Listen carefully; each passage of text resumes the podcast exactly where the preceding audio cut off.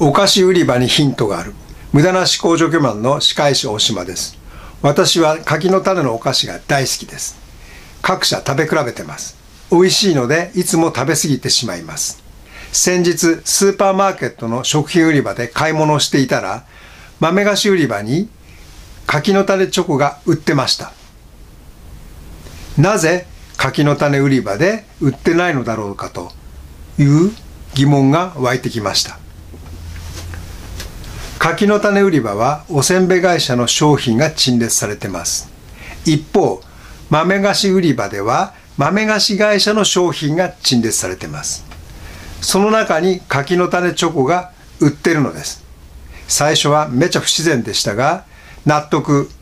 この柿の種チョコは豆菓子会社の商品でした。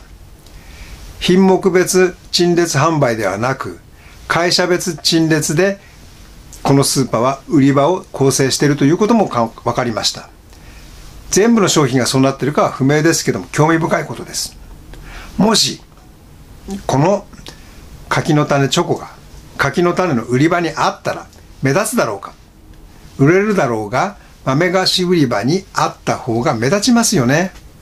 なぜ柿の種チョコが豆菓子売り場にあるのだろう。気にする人はいるでしょう。そしてそれでも実際売れます。例えば、あるサービスを同業の中でアピールしてもあまり目立ちませんが、違う業種のサービスとしてアピールすると自分のサービスが目立つ可能性がありますよね。だから、お菓子売り場にもヒントがあるのです。興味深いですね。ではまた、大島でした。